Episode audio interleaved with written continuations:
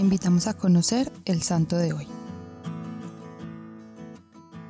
Hoy comenzaré hablándoles un poco sobre San Pedro.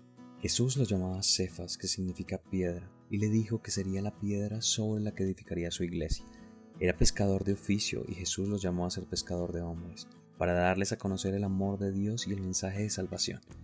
Dejó su barca, sus redes y su casa para seguir a Jesús.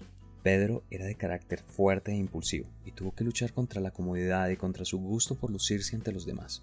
No comprendió a Cristo cuando hablaba acerca de sacrificio, cruz y muerte. Se sentía muy seguro de sí mismo y le prometió a Cristo que nunca lo negaría. Unas horas después allí estaba, negándole tres veces. Pedro vivió momentos sumamente importantes junto a Jesús.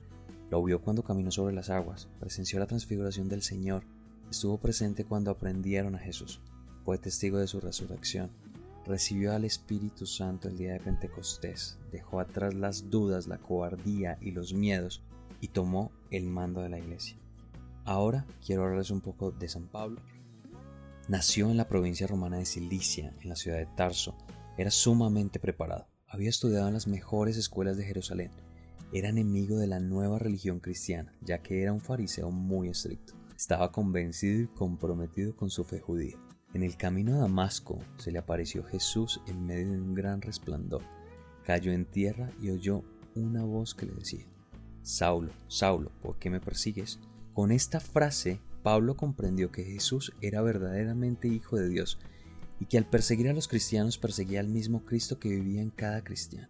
Después de este acontecimiento, Saulo se levantó del suelo, y aunque tenía los ojos abiertos no veía nada. Lo llevaron a Damasco y pasó tres días sin comer ni beber. Ahí, Ananías, obedeciendo a Jesús, hizo que Saulo recobrara la vista, se levantara y fuera bautizado. La conversión de Pablo fue total y es el más grande apóstol que la iglesia ha tenido. Fue el apóstol de los gentiles, ya que llevó el Evangelio a todos los hombres y no solo al pueblo judío. San Pedro nos enseña que a pesar de la debilidad humana, Dios nos ama y nos llama a la santidad. A pesar de todos los defectos que tenía, Pedro logró cumplir con su misión. Para ser un buen cristiano hay que esforzarse por ser santos todos los días.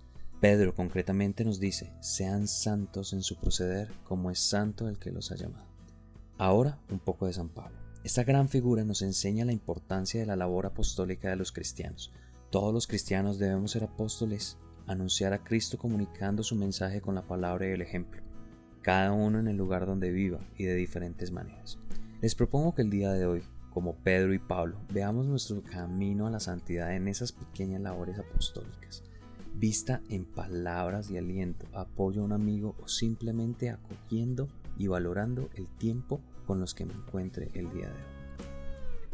Señor, alcánzame que imite esas virtudes tuyas con la victoria de todas mis pasiones y concédeme especialmente el don del arrepentimiento, para que purificado de toda culpa, goce de tu amable compañía en la gloria. Amén.